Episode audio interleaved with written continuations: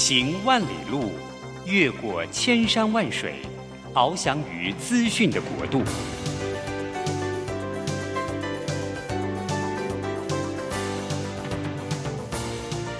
以全方位的视野，飞向更高更远的目标。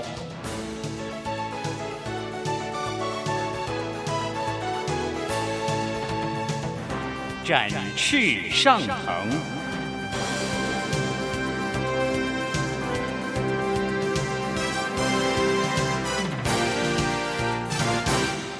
职场轻松学。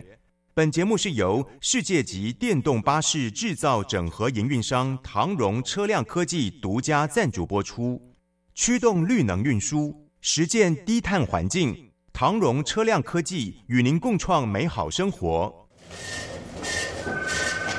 这工作不是我的专业，我之前没有做过啊。奇怪了耶，事情都已经那么多，都做不完了，老板还啰里啰嗦的交代一大堆。职场轻松学，透过职场达人的真实故事以及深入职场的剖析，在轻松对话当中解答您的工作疑虑，排除您的工作障碍。职场不能说不敢说的，在这里一次让您轻松学。欢迎收听张敏敏制作主持的《职场轻松学》。桃园 FM 一零四点三 GoGo Radio，台北 FM 九零点九佳音广播电台，这里是佳音 Love 联播网。亲爱的听众朋友，您好，欢迎来到我们职场轻松学，我是张敏敏。哎，职场轻松学在每个礼拜三早上八点跟听众朋友们碰面。那我们希望能够邀请各行各业的达人，哎，能够了解他们工作的成功关键，当然也了解他们的辛苦谈。希望你能够借由这个节目呢，可以更了解每个职场的大小事，还有当然他们是如何成功，而且呢，如何从失败里面。面能够学习，嘿，今天的主题啊，我其实呢要谈一个比较大的主题哦。为什么哈？我最近因为这个很多我的那个学生啊，就是因为我在商周 CEO 学院有一个 CEO 班嘛，那蛮多这些中小企业或者是二代接班的朋友们哈，他们呢，我看他们很有拼劲的精神，然后呢，对于市场其实敏锐度也高。可是他们现在因为疫情的关系，还有最近因为俄乌战争所带来的这些，你知道一些供应链他们的一些重整跟改变哈，每个人似乎对于大市场的大观念好像有点迷惘。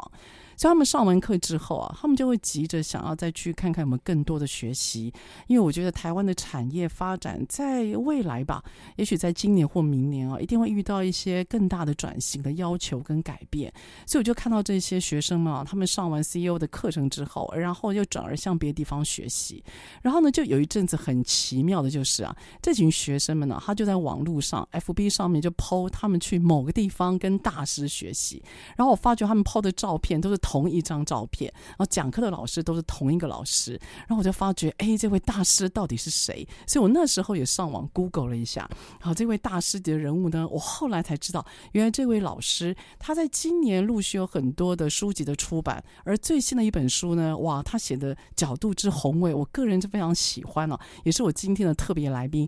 那今天的特别来宾呢是陈宗贤教授，那待会儿呢，请陈教授可以好好来介绍一下他自己。不过陈教授，我要告诉大家。的是啊，呃，陈教授呢，从他呃教书，然后包括在企业里面担任总经理这呃四五十年来，他的著作已经无数了，已经超过四十本了。那听说第四十一本即将要问世，所以待会来听听陈教授，就他经历过台湾的产业整个历程，然后面对现在新的变化，还有他一直在接触这些二代和企业的一些呃中高阶的主管，手感这么强的情况底下，哎，对于产业。过去的观察是什么？而未来我们可以怎么样学习？所以听众朋友要 hold 好你的那个韩德鲁啊，然后如果你走在路上的话，请耳朵打开，因为今天是一个大气的一堂课。好，那所以呢，我现在就邀请我们的陈教授陈老师来到我们的现场。嗨，老师好。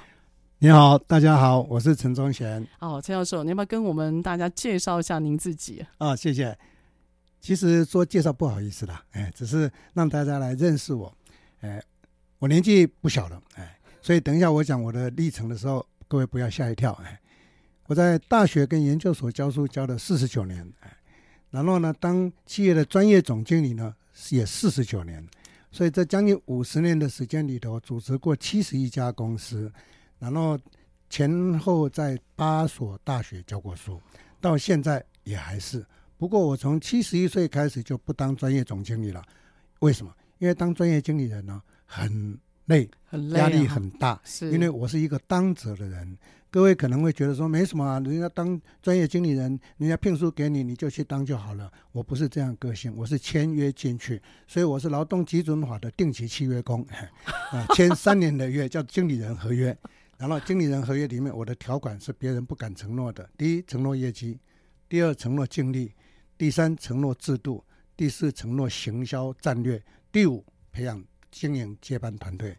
哇！所以老板都很喜欢，所以我不需要去找工作，因为都会呃，这个叫做口碑行销，哇，假货到手博这样。然后，哎，陈老师啊，那你所以你今天当专业经理人，你你还是那个包生子啊？对。而且包型大波，包型大波。所以像你，我我我最近啊看了您的大作，其实最近陈老师他整理了一本书，我觉得非常具有宏观。这本书名叫做《台湾商业策略大全》。嗯。呃，书一打开，让我非常惊喜的就是你谈了很多台湾的历史。对。为什么我们在了解一个商业策略，要从历史开始谈呢？OK，呃，我自己在 FB 上常常会发表一些文章，我自己也有我的社群。那我的文章里头有一个专题，就专门在那个专题叫做“学历史，从历史学观经营”。从历史学经营，因为我是一个研究历史的人，我在建中的时候就已经把中外史全部研究完，所以。现在在上我西游班的学员呢，非常喜欢听我上课讲历史，中外历史。你只要讲哪个国家，我都可以跟各位如数家珍谈他们的历史。OK，、呃、今天时间不够，要不然这个俄乌哈有很多的历史可以谈，因为他们彼此都说他是他的，其实以前俄罗斯是乌克兰的，哎，啊，以前乌克兰是这个。立陶宛的，所以这个还有很多的历史。哇，这不得了了，这可以做一年的节目了，我真的太期待了。好，那老师，我们先回到台湾，你要不要讲一下？就是那我们台湾的历史呢？因为我看到您的书，你也特别提到，就是其实我们跟西班牙、荷兰和日本以及美国，对这些历史的纠结是蛮深的，因此也造就了我们现在呃，我们台湾的 IC 产业，甚至在台大台中地区的那些精工的工业，对吗？对，好，那老师代表您有看，老师我有读册啦。你要不要给我们先上历史课？非常有趣哎。OK，很简短的啦，时间上的关系。嗯，其实台湾四百年有历史记录以来的四百年的历史上，是一个典型的贸易发展史。嗯，所以我在上课也好，辅导也好，文章也好，永远都会告诉所有的对象，不要忘掉台湾是贸易立国的。嗯，那台湾如果记住这个优势的话。台湾是非常厉害的。那目前台湾在世界上发光发亮，就是靠这个上来。好，早期的时候，因为是原住民的关系啊，所以也没什么。不过从唐宋时代，台湾就有被它记录进去，叫做大元。大元对，大员是元是哪个元？呃，园林的园，园林的园叫大元。大元现就是现在的台南安平。那现在在台南市还有一个区叫做大湾市。大湾区是大湾区，就是昆山科技大学的所在地。对的，哎，所以大湾你用闽南话念，就是台湾，对，台湾，台湾。所以这个典故是这样来的。是好啊，就一立刻跳到十九世纪。好的，十九世纪的时候，因为台湾早期就会自给自足嘛，都原住民没什么。后来荷兰人经过，看到这个岛非常漂亮，可是他没有登陆。但是因为荷兰的东印度公司，葡萄牙人经过，所以没有登陆，所以就取名叫福尔摩沙。嗯，后来荷兰人登陆了。荷兰人的东印度公司是全世界第一家真正营运的东印度公司。英国的东印度公司，东印度公司比荷兰早两年，可是比荷兰晚两年才营运。所以它的制度是学荷兰的。对，答对。哦啊，所以荷兰的东印度公司它本身就是一个有私人的雇佣兵的。嗯，它是一个企业王国，可是它有本身的私人军队。那它在亚洲区的总部就是在现在印尼的雅加达，叫巴伐利亚。哦，在印尼先。对，嗯、那这个巴伐利亚呢，它总部在那边，全亚洲地区有三十五个分部。那最大的是日本，第二就是台湾，嗯，虎城、嗯、是。那台南人呢，现在都吃东西都偏甜，大家都不晓得这个典故，但是被荷兰人骗的。因为荷兰人他们知道台湾的糖哈，蔗糖很有名嘛，是。可是他就要输出蔗糖，那可是总是要有农民来种甘蔗啊，对，甘蔗。所以他就告诉当地的居民说，我们欧洲的贵子贵族都是吃甜的。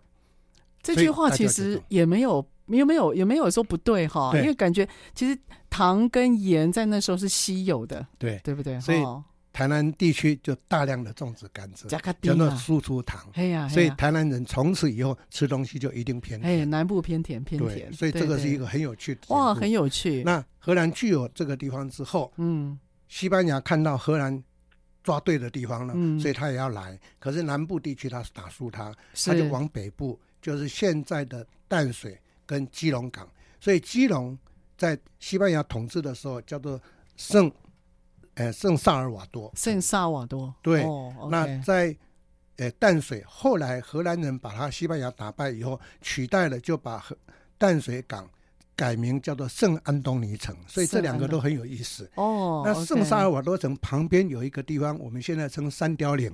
那个三雕岭就是西班牙文的 San Diego，哎，所以呢，公爵捞风就变成三雕岭。哦，所以这一些典故是这样来的。是啊，所以那个地名还有它的名字会昭示它的历史的记忆哈。对。好，那如果我们把那个西班牙跟荷兰的历史，我们慢慢的就是延伸到比较上个世纪。嗯。这时候日本的基础建设帮助台湾很多。对吗？对，确实，嗯，嗯这个啊、呃，不管你喜不喜欢日本，都必须得同意一件事情：台湾的基础建设是日本人打打下的基地。的嗯、对，哎、呃，大家都说，哎，铁路是清朝，清朝没有环岛，对对，是日本人后才环岛。对，清朝只盖一小段。对，嗯、像中横，其实中横是日本人盖的。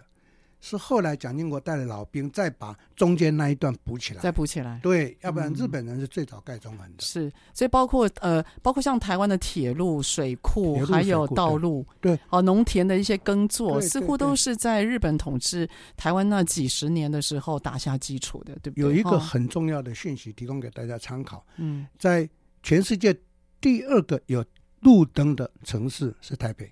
全世界？对。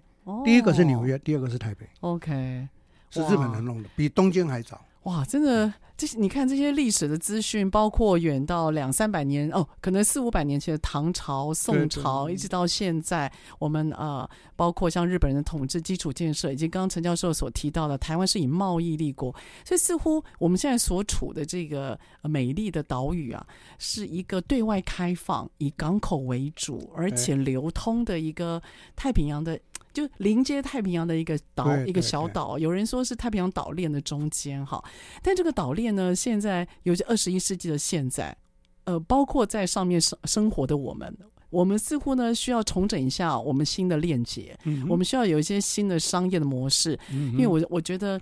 在这块土地的大家呢，我们一定要学会如何去打开自己的视野，然后往世界去发展。嗯、所以下一个段落回来呢，我想要请陈教授跟我们说一下，那如果时空放到现在，嗯，老师，你从一个历史的观点，再加上这四五十年来那个产业的观察，给我们一些建议吧。好，那我们下一段再回到我们节目。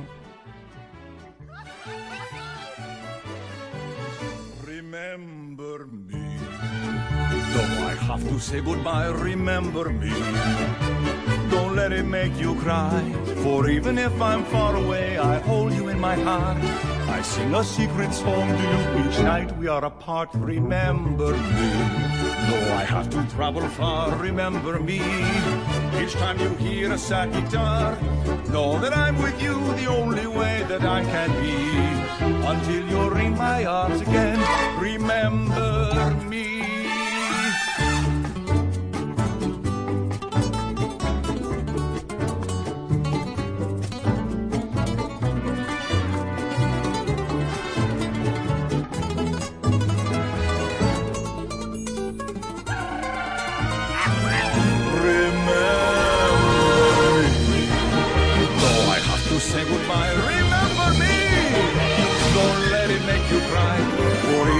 I'm far away, I hold you in my heart. I sing a secret song to you each night we are apart. Remember me, though I can't travel far. Remember me each time you hear a sad guitar.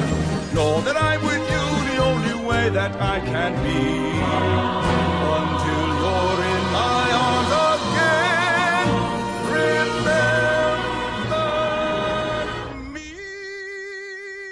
好，欢迎回到我们职场轻松学。职场轻松学呢，今天的特别来宾啊，我跟各位听众朋友讲，他根本就是一个台湾的活字典跟那个百科全书哦。所以刚刚我们在休息的时候，跟陈教授那个大家聊了一下，那个教授我那个观点相当丰富，所以我要把时空拉回到二十一世纪的现在啊。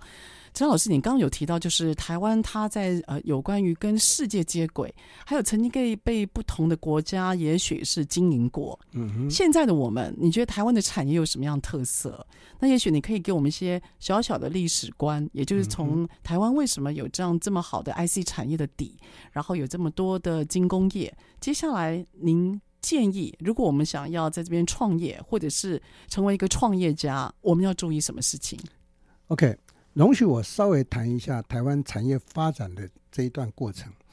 其实，总体说来，台湾的产业经济有今天，还是要非常感谢台湾人的勤劳，这是第一个重点。嗯。第二个重点是日本人打下的基础。嗯嗯。大家都可能会觉得说，他没有什么，他只有统治过台湾呢？其实错了，全世界只有两个人讲过台湾是全世界不成的航空母舰，一个是日本人。一个是麦克阿瑟，麦克阿瑟，麦克阿瑟是从军事观点看，嗯，日本人是从产业观点看，这是非常大的不同。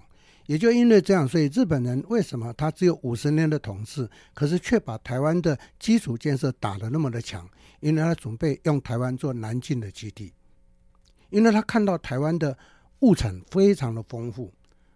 再来，台湾人的勤劳跟聪明。其实谈到聪明，我一定要补充一句话：全世界只要是移民组成的国度都聪明。那全世界真正移民组成的国度只有两个国家，一个是美国，一个是台湾。哦，移民的。对，其其实台湾人的智力啊，现在也是国际认证的。对，那为什么会？对我们台湾人的智力其实是呃，根据根据非正式统计是第一名哦。第一名，对，是第一名。那为什么聪明？嗯，因为多种族聚集。多种族的聚集。对。可能有一种不确定感吧。大家都不应该这么讲，大家都认为是汉民族错。嗯，其实，在台湾出生的，你只要是在严格讲起来了，一九四零年以后出生的，你的血统一定有原住民的血统。哦，但是如果你是很纯的汉人，那是一九四九年以后才来的。嗯嗯。哦，所以这个是大家可以去考证的。嗯嗯。因为古时在过去的时代了，在明清时代，明朝移民比较多。民军移民移民过来的时候，这个台湾话讲的叫“等双贵台湾，心光结归完”。为什么？因为移民来都男生嘛。对。那过这个黑水沟，能够存活率不高啊，所以男生来打拼啊。啊你想想看，男生来总是要传宗接代啊。对。所以就跟当地的当地人，嗯、我们不是讲高山的原住民，而是平埔族。平埔。所以台湾的。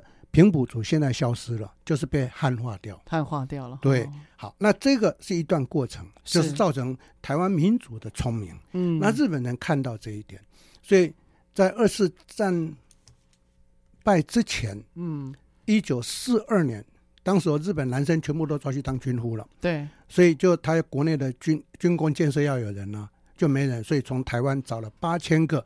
十二岁到十六岁的年轻人到日本去。哦，过去日本那边变成他们重工业的基础生产。对，哦，结果三年之后日本战败，是战败，他也没钱可以遣散，所以就地解散。那个时候八千个人有两千个人就组织起来，六千个人说要回台湾。嗯，那两千人组织起来就留在日本，留在日本就他们组织起来去跟麦克阿瑟军政府去接洽，所以这个就变成留在日本帮美军军政府。维系、maintain 当时所有美军或者是联军的所有的军需，嗯，因为那时候麦克阿瑟是军事经营者嘛，所以麦克阿瑟统治过日本十年，大家都以为一九四五年日本就是日本天皇的错，是麦克阿瑟的，他有代接管，对他，所以现在日本宪法是麦克阿瑟定的，嗯，所以才不准日本建立军队嘛，才有自卫队的出现啊，这倒是他的历史。我们回来谈的是这六千个人回到台湾来。经过非常仔细的那种职人式的培训，所以这些人回到台湾来又分散在台中、彰化、嘉义、高雄。哇，这就建立台湾的精密产业基础、机械产业基础。还有这一些像那台中的那种机械产业啊、工具机产业的基础。哦，难怪台中包括金机、包括重工业，现在很多的那种基础的机械的建设，对，对。难怪会在中彰投特别成为一个部落，对不对？像一个聚落型的一个生产了哈。台湾精密科学园区只有两个，一个在台中，一个在嘉义。精密科学园区，精密科学园区，一个在台中，一个在嘉义。对对对对。哦，嘉义这个倒是我们比较大家都不太清楚的。对，我们不太清楚，我们知道台中市了。你看远东经济在哪里？远东经济在嘉义，在嘉义。对，是哎，他没有在台中哎。对。哇哇，老师这样历史这么丰沛啊！这一下子突然觉得脑子整个醍醐灌顶。那老师，如果这样子的话，我们有了这么好的基础哦。那看起来台湾的产业的确就着这个基础开始 OEM 没错吧？对，那这个就要从二次战后台湾是非常贫穷的，那时候台湾是全亚洲地区倒数第二贫穷的国家。嗯嗯、那个时候的菲律宾是全亚洲第二富有的国家。是的，菲律宾那时候很有钱。所以在一九五零年的时候，就是华侨救国运动嘛。对、嗯。所以那时候什么环亚啦。环亚饭店的那一些郑家啦，哦、还有林国厂的面粉厂啦，都是到台湾来投资，是这样来的。是是是。那那这个时候很有幸运的是，韩战恢复了日本，马歇尔将军的复兴计划恢复了德国。是。那台湾呢？是韩战跟越战救了台湾。哦，有北韩。韩战，韩战一九五零年啊，日本开始崛起的时候，总是要分散呐、啊，对，所以就把台湾作为它的次加工地区。是，然后接着一九六零年越战，美军的所有军需补给跟度假中心全部都在台湾，以台湾为基础。对，所以台湾为什么代工？台湾的第一次经济奇迹是一九七零到一九九零是这样来的。哦，OK，所以这样的基础上来之后，打造了台湾的纺织业。打造台湾的电子产业，对，打造了台湾的机械产业的基础。哇是这样开始，所以也不是只有机械，还包括电子，也包括纺织。其实台湾的纺织是蛮蛮强的，哦，到现在还是世界还是很强。其实我们台湾的纺织到后来不是只有做布料而已，它布料还有包括延伸加工，会做一些鞋底啦，还有射出成型等等的哈延伸，其实是非常强的。那老师，那如果我们把目光拉回到二十一世纪的我们呢，啊？我们没有办法像那个父执辈那样，只只靠 OEM 毛二毛三在赚钱了。现在很多人。想要做品牌，那有些人他会做白牌啊，他想说做白牌他比较有把握，做品牌他会觉得没有一个角度切入。嗯、所以老师，我就跳个主题，我把时空跳快转一点，嗯、如果今天我觉得，哎，我的那个，比如说我的楼赖吧，我觉得不做的不错啊，我也拿了几个那个那个红点的设计大奖。可是我要怎么样去做品牌？我要做白牌，还是真的要做一个品牌？那我要怎么去选择？或者是我接下来如果我决定做品牌啊，那我们要开始我第一步啊，OK，呃，容许我用一点时间，快速的把我的论点里面的四次经济奇迹稍微简单叙述，来再来回答你的问题。好，老师，第一次经济奇迹一九七零到九零，嗯，那这个台工台湾是代工产业做基础，一九九零到公元两千年。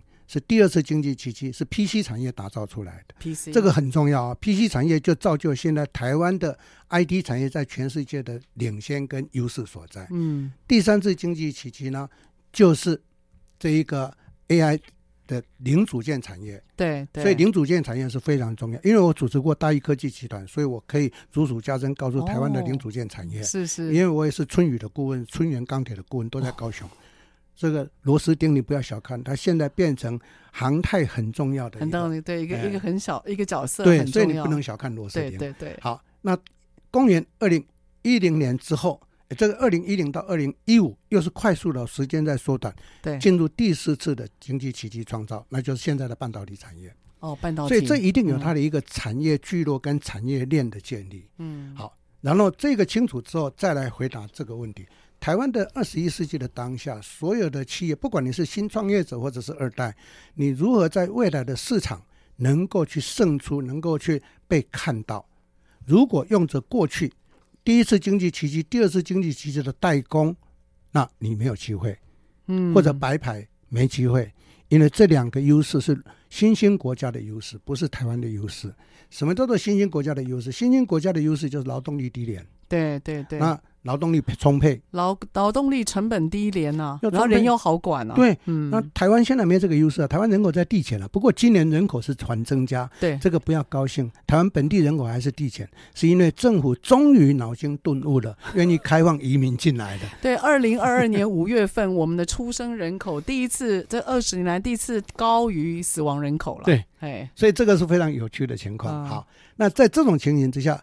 最近这十年来，我一直在课程上上课的时候，或文章里面告诉所有的学员跟读者一句话：你即使做 OEM、ODM 起家，你也要赶快进入 OBM。嗯，那很多人问我为什么？那我的顺口溜也提供给各位参考。想要在市场上胜出三个顺口顺口溜三句话：品牌有价，通路为王，商品命中，天下就是你的。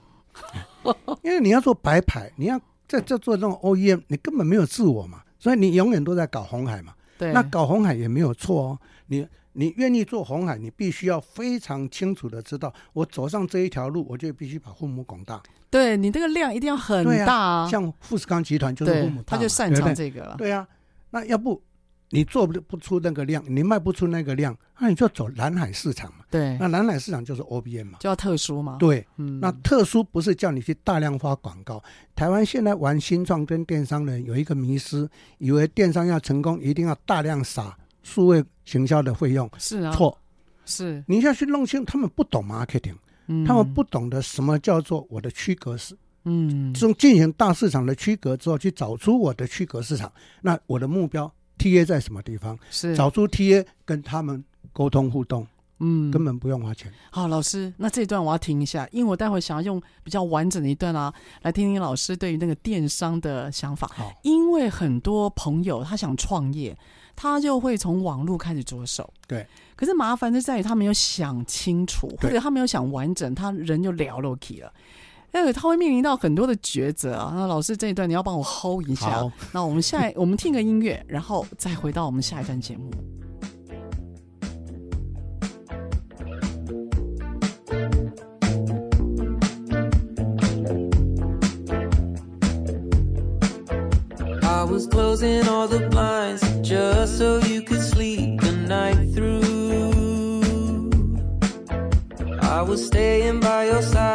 just so I knew you were okay.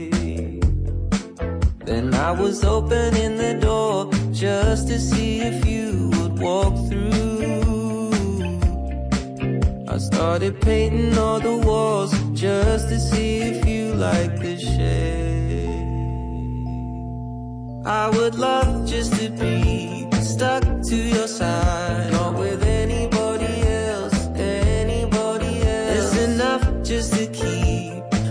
is. Don't go.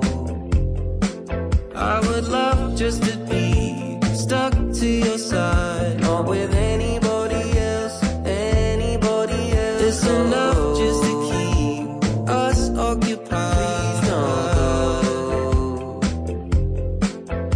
You were holding out your hands, hoping I'd be there to hold to. I went out to Amsterdam just so I could give you some space. But I kept opening my door just to see if you would walk through. But now I'm painting on my walls just to see if you like the shade. I would love just to be stuck to your side, not with anyone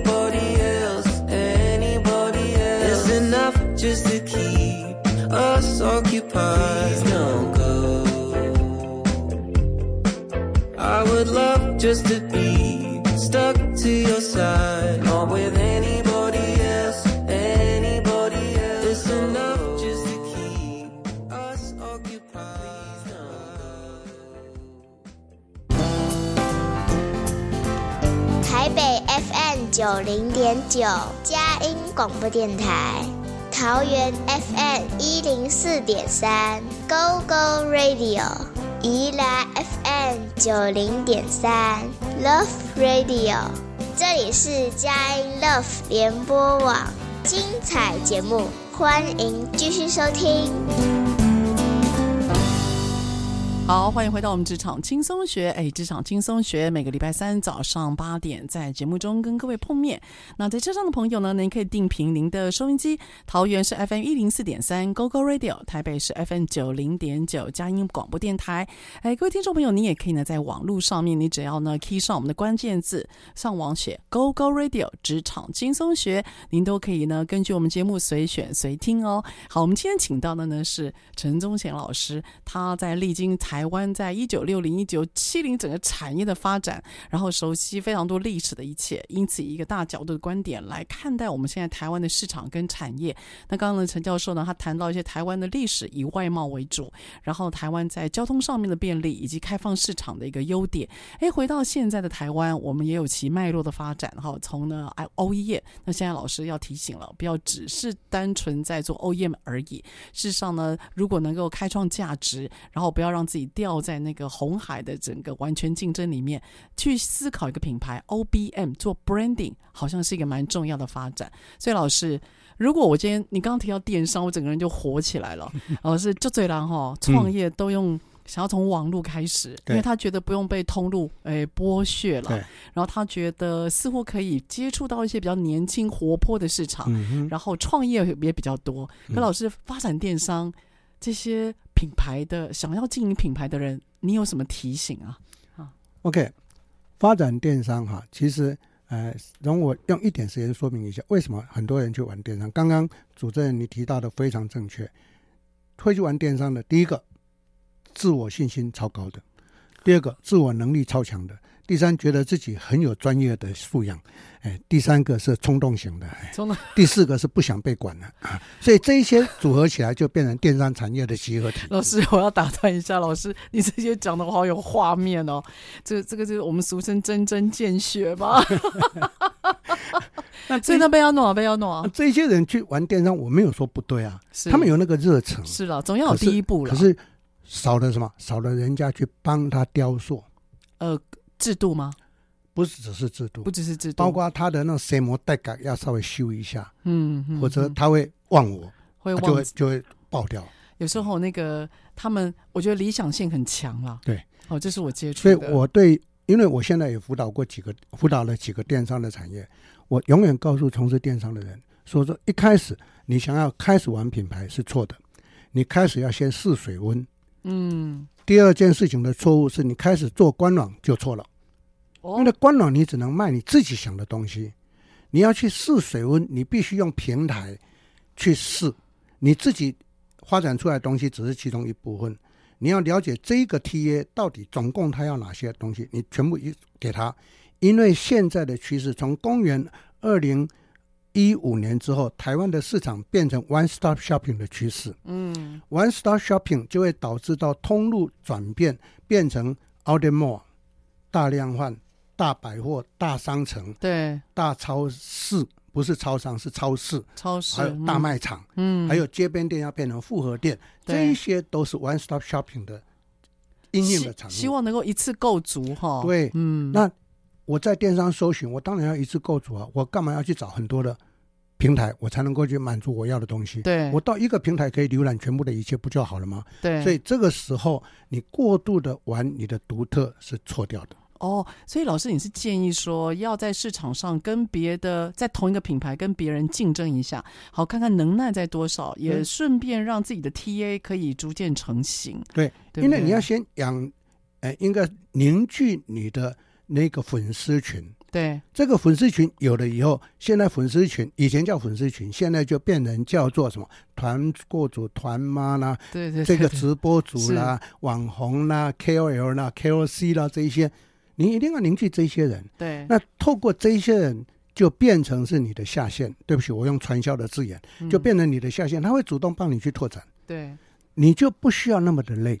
是，你只要用心去发展你的商品，做好你的商品规划就可以了。所以本业商品这个还是很重要的。对，所以做好电商，我刚刚叙述那么多，只有一个结论：学会你的 integration，你的整合能力。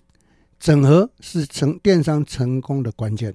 嗯，好，这个整合包括平台整合、商品整合、资源整合，全部都是。嗯，可老师针对有个商品整合是什么意思？商品整合，因为因为商品我一定要自己开发吗？或者商品我今天可以去搜寻，然后把我这边也当另外一个平台？就商品整合是什么意思？嗯、商品整合的意思就是说我是一个商开者，嗯，我不是自己独自开发某一个东西，嗯，我是开发这个商品供应商的来源，然后我把它整合在我的平台上。对，好，当我的平台的这个。平台的群众，整个的社群人力够了以后，我就可以开始玩品牌了。哦，因为我有个基本的粉丝团。对，哦，所以老师你的意思是，那个气还有那个能量要够到一定程度之后，嗯、你再丢一些要经营品牌所需要的行销费用，再花钱，不要一开始就狂丢。对。嗯，我举一个例子来讲，我现在不好意思说是哪个平台了，嗯、反正大家都知道我要讲哪个平台了。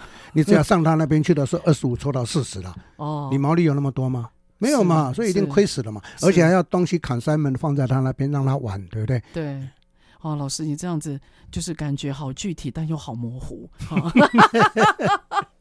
我想听懂都知道我在讲哪个平台。哇，最近蛮辛苦的。所以在这种情形之下，你我说，与其你钱给他，在他的平台让他玩，为什么不自己玩？嗯，你也不需要花到四十个 percent，是啊，你拿十五个 percent 到二十个 percent 就可以玩的像一样的效果。可是老师，我接下来要问的就是啊，假设我是一个网络平台，我是个电商这个产业的后进者，那很多人都在玩啦。其实老师，你的模式也有人在走了嘛？那我如何胜出呢？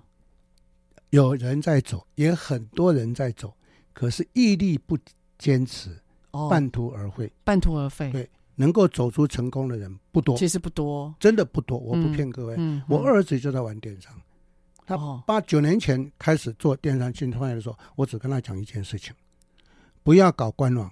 第二个，不要到大网络平台去，你都会死得不明不白。哦、他说：“那我怎么做？”我说：“玩自己的平台，玩自己的平台。”然后你聚焦你的，你去做 niche market，嗯，做利息市场，你去专攻一个，那就透过那一个把它扩大。他是说婴幼。产品的婴幼产品，他做进口，哦，不做本土。现在他本土都做了，是因为用我的同性恋理论，你把你的第一个圆顾好的时候，扩出去，你的粉丝团什么都买单了。嗯哼，其实台那个老师在台湾哦，有一些产业，我觉得。尤其是针对文青文创产业啊，有一家我觉得做的还不错。那他们的总公司是设在啊、呃、台湾，可他在上海、还有日本东京以及柬埔寨哦，对他们是有自己的呃网络平台，嗯、然后他搜集了很多各个地方的青创跟艺术设计家，对然后做一些 living style 的东西，然后在自己的网络平台上面专门做礼品、做小物，然后也做的蛮高单价的。然后有趣的是，他呢一开始设定的时候就是走国际化，他没有只是以台湾的市场为主，所以因此我换一个主题来问啊，老师，因此会不会有走电商？我比较容易跨出台湾这个市场，然后我要怎么样布局这样子？基本上不是理论上，是实物上，实物上没有错。嗯嗯嗯。比如说，你谈到一个我非常兴奋的主题，因为我是玩国际市场的人哦，我在这一个产业。将近五十年的时间，全部做国际市场。当然，内需市场我也玩了。嗯、我是台湾连锁产业的，人家说台湾要玩连锁经营，只要去问两个人就可以了。一个姓徐，哥都知道我在讲谁；一个姓陈。哦，哦，是我现在正在连正在访问的这位。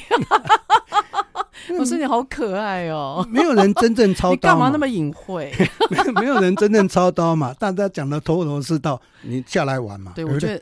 要有手感，这我是真正玩过十二个连锁的，我组织过十二十，对，我们二十一个连锁的人，我都把它玩成业界前三大。是是，我们证明你的厉害，对不对？国宝啊，所以这个就是关键。是，那我再回来，我做国际市场，对，我不打广告，我全部做展会行销。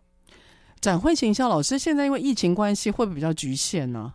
这也就是我接着要说明的。嗯，现在的展会行销也移到线上了。对，因为以前实体啊，强强棍啊，对，好像是大拜拜嘛，哈。对，啊，现在你讲对了，大拜拜，真的大拜拜啊！回去不要来浪费钱。是，老师你知道吗？我在辅导很多企业的时候，这时候我一定要呼应一下，他们写他们在达标啊，都在写要参展，要参展，什么德国法兰克福展、美国什么展，然后我就问他说：“你参展有效吗？”他讲不出来。对。然后我就跟他说：“你参展，你你要你要怎么开拓市场？”他说：“发名片。”我说：“发名片是新的吗？难道？”你发名片就会有用吗？很奇怪，他们有个迷思，觉得一定要参展。对，可老师，今年疫情，去年的疫情，我们也事实证明了，展是可以被 shut down 的嘛。那我们生意还是照做啊。对，所以我们应该有别的路，而且更省成本、更快吧。这就是我刚刚的用词，展会行销。嗯，现在我们台湾的用词都学的中国的，叫做会展行销。啊，展内行销就展内行销，干嘛会展行销？就很多有些学校老师都迷失啊，并购就并购，为什么要讲购并？购并的谐音也很难听啊，对不对？啊，英文的并购，英文就是并购，为什么一定要讲成购并？我就搞不懂。好了，这个让我稍发牢骚一下。所以展会行销，对啊，就展会行销嘛，你参展，你去办活动嘛。对，好，那什么叫做活动？发表会、招商大会。其实发表会、招商大会都不需要花大本钱。嗯。但是不管你是去参展，我等一下有机会我稍微介绍大家有效的参展要怎么做。不过刚刚主持人提到了一个非常重要的观点，你刚刚提到你辅导的或者上课的一些学员或者企业跟你提出这个问题，记住，如果我的年度计划要去哪边参展，法兰克福展呐、汉诺威展呐，这个啊、呃，比如说到 Tribute 去展等等，这些都是浪费钱。关键是 KPI 指标你怎么设？是我常常告诉我的团队。我不怕你花钱，请你跟我保证，花了一百万四天创造一千万给我，我让你去；是花了一千万创造一亿给我，我让你去。然后只花钱不敢跟我承诺，就不要出门。是，这是我的准则。是，那会不会造成大家不敢出门？不会，那就是训练嘛。对对。那这个基础在什么地方？在 database。嗯，你手上有一些资料。对，要不然你去收集资料。嗯，你在攒钱要去收集资料，去邀访。告诉人家我什么时候在什么地方？对，要有效，对不对？对，然后约预约多少人到我的展会来排 schedule 时间，这是第一个。第二个我要介绍是大家都不知道的，你一定要从我从我身上学这个非常不雅、很有效的六字真言，去跟我拉客、接客、杀客，去十字路口去跟我把客人拉到我的 booth 来，主动出击啊！对，啊，站在门口路过的不放过，一定接进来。是。然后我永远不允许我的团队站着，对，大家脚会酸。他们说执行长，我也脚酸，我说我也酸了。那怎么？我说找人谈生意就可以做，坐下来就杀客嘛，对不对？老师，你这招我要学起来。如果很酸，那、嗯、没关系，你就找人谈生意，你就坐下来了。对对对，哇，好样的！所以老师，下一个段落啊，你一定要跟我们透露一下那。这种所谓的展会行销怎么样能够线上？因为呢，嗯、我很多的周边朋友开始出国了，嗯哼，哎，他们现在去深圳啊，然后去很多东协的国家，哎，似乎开始活络起来了。他们又实体旅行了，哎，成本旅行的成本包括人际成本，哎，开始又出来了。啊、那我们有没有可能用线上解决这一切，而减少成本，让我们把钱真正花在刀口上面呢？好，我们下一个段落再回来。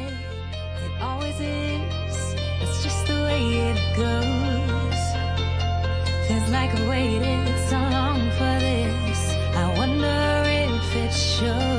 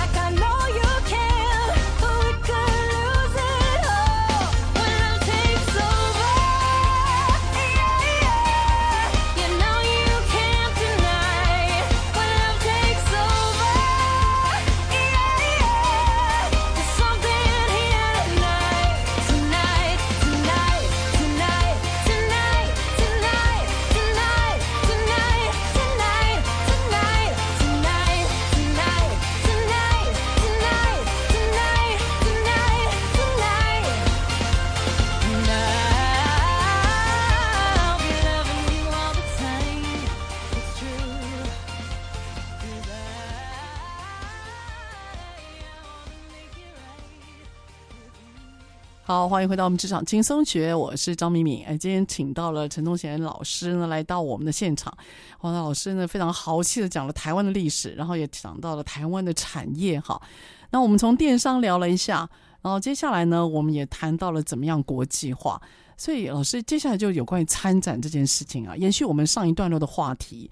参展是很多人要达标的方式啊，尤其我们台湾走国际贸易的，嗯、那怎么样认识国际的朋友跟厂商？嗯、这个看起来很依赖。展览了，可是你说，也许现在在线上或云端就可以做了，也是省很多钱呢。老师，要不要跟我们分享一下啊？OK，其实线上跟线下各有优缺点。嗯，线下的优点是什么？可以面对面，那个人与人之间的温度是够的。嗯，而且那种立即的感受，那个应对跟那个反应是。非常有效的，对，看得到人呢，线下的优势价值，嗯，而且线下可以看到实体的东西，嗯，那线上呢？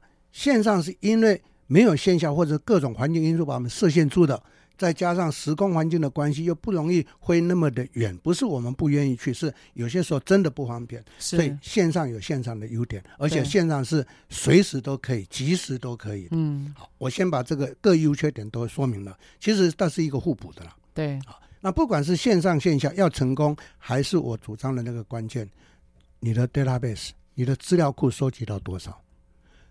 台湾百分之九十九点九九九的企业最大的败笔是不重视资料库。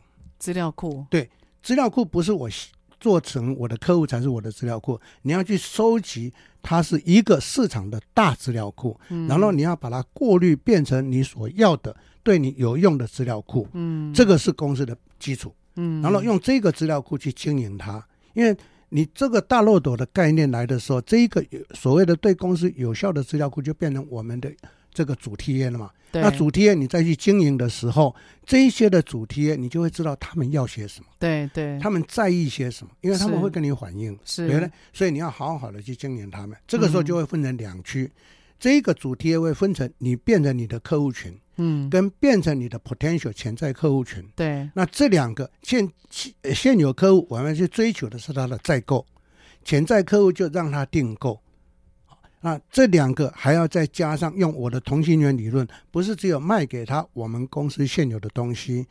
我们要关心顾客，他还会需要什么？我去找他要的东西给他。是，是这个就是贸易的概念。是，所以我常常讲，业绩要翻倍、翻十倍。对不起，稍微自夸一下，我七十一家公司，老板为什么那么爱我？因为我三年时间帮公司最低成长四倍，最高成长一百三十九倍。最低四倍，嗯，最高一百三十九倍，一百三十九倍，三年的时间，三年啊、哦，对。那这个是怎么做到？一千个日子，同心圆理论是是，因为我卖的，我我的顺口溜是我卖的不一定是我做的，保证你业绩翻倍。我卖的不一定是我做的，对，嗯，那我卖的一定要我做的话，你永远是做那一个点点。是是，你会被时间拖垮。对，可是顾客他还要其他的，对，你就不愿意给他，是是，对不对？所以这个跟线上线下有什么关系？对，没错。所以不要陷入那个距离的迷失。这个呃环境限制的迷失错，只要心有这样的认知的话，嗯、一切就豁然开朗。其实老师，我觉得你一直在谈到一个很重要的观念，就是我们今天不管说是做贸易或者做实体的哈，实体或非实体的产品了哈，你一定要很知道你对的 TA 是谁，也就是你的试听众或你购买的人到底是谁。对。那当你对他的手感够的时候，你比较能够预测他的需求。对。你不要因为他有什么需求，你再去找产品。我觉得台湾现在很多的创业家，他们有个迷思在，就是他要去先做试调，然后知道客户要什么，才会再提供商品。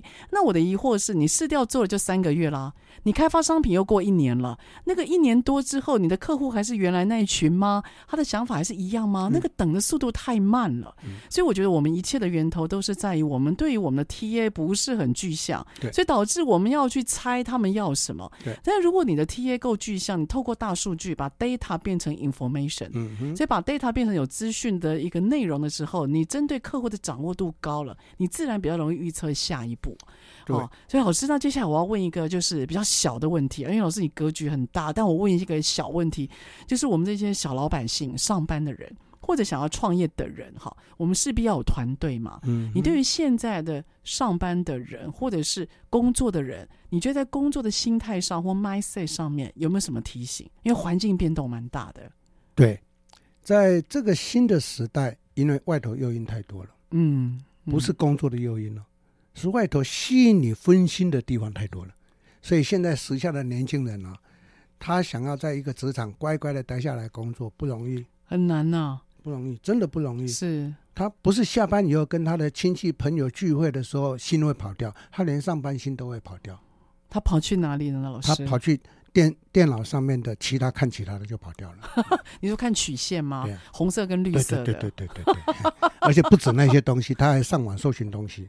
是是，搜寻不是搜寻。database 的资料哦，去搜寻买东西的资料，你说分不分心？绝对分心，超分心的。对，所以在这种情况下，我真的很诚心给上班族的朋友们一个建议：做你喜欢做的事，然后用心去把事情做好。对，第三件事情，你把事情做好的时候，你就有价值，人家就会重用你。对，不要一天到晚说：“哎呀，我怀才不遇。”谁怀才？每一个人都有怀才，都怀了很多才。对。那到底伯利马碰上千哎，这个伯乐如何去找到千里马？对不对？对。那、啊、你是千里马啊？伯乐在哪里？你千里马要跑给伯乐看呢、啊，伯乐才会看得到啊，对不对？那你没跑，伯乐怎么会知道你是千里马？老师，你这一段几乎是咬着牙讲的。哦，老师那个牙龈都快牙牙牙根。对啊。老师，我这一段哦，其实蛮有感触的，嗯、就是现在的年轻伙伴啊，他会觉得很多事情如果做错，是别人对不起他。对啊。这时候就像你要，你是联络一个像只是单纯联络一个事情，联络厂商，联络两天没有回应，我们问他说你怎么联络？他说他写 Line。那你知道老师厂商是谁吗？老师厂商是那个建筑工地的师傅。我说你只要师傅在锯木头的时候，他会看 Line 吗？对啊。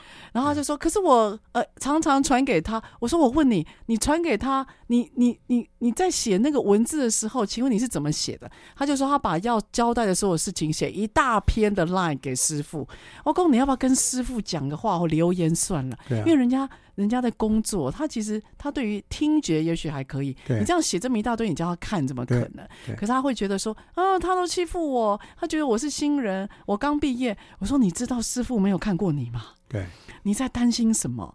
所以有时候我都觉得，现在好像大家觉得有一种，呃，觉得工作环境条件不是那么好，但是他对在反思自我的那个能力，似乎应该要更好一点。所以这个主题，我给这个听众一个建议。嗯、我在课堂上常常讲，我给成功上班族的三要件，嗯、三个建议。第一个，知道人家要什么；第二个，告诉人家我要做什么；第三个，告诉人家我做了什么。保证你成功哦！哇，老师，好、哦，老师今天呢、啊，因为节目的关系啊，我我第一次有这种感觉，就是超想做十集的哈。哦、那呃，跟各位听众朋友说一下哈，这个如果你觉得今天意犹未尽啊，那陈老师他这有一个新的作品啊、呃，他出了一本书，是由墨科出版，他所出版的《台湾商业策略大全》。那陈宗贤教授呢，他这一生的著作。这个应该是已经奇案齐眉了。那这个老师他对于所谓大产业跟大的商业架构呢，非常非常有他的论点，而不是不是只有大的标题哦，他包括一些小的个人的管理，还有个人心态面上面，我觉得都很有激励的效果。而事实上，我有很多的朋友也都是老师的门生呐、啊，嗯、所以今天能够跟老师这样的对谈，真的充满了活力。那后来一谈才知道，原来能哎，我们两个也是帮改，对、啊，对他大道成，我是万华艋舺。那希望如果哎，听众朋友你跟我们一样是万华人猛甲，应该可以感受到我们两个的豪气吧？哈、也希望这集的内容能够让现在正走在路上的你，还有正在上班的你，或正在闯呃这个闯。就创业，然后闯荡的你啊，希望能够有点活力，有点方向感，然后让自己不断的前程，而且不断的去思考。希望呢，他能够满足哎，你对工作上面一些更多的丰富，还有更多的心灵滋养。好，那我们今天的节目就到此告一段落了。我们下个礼拜三早上八点，我们空中再会喽。谢谢大家，谢谢，拜拜。职场轻松学。本节目是由世界级电动巴士制造整合营运商唐荣车辆科技独家赞助播出。创新发展，主动参与，激励向上。唐荣车辆科技与您迎向美好未来。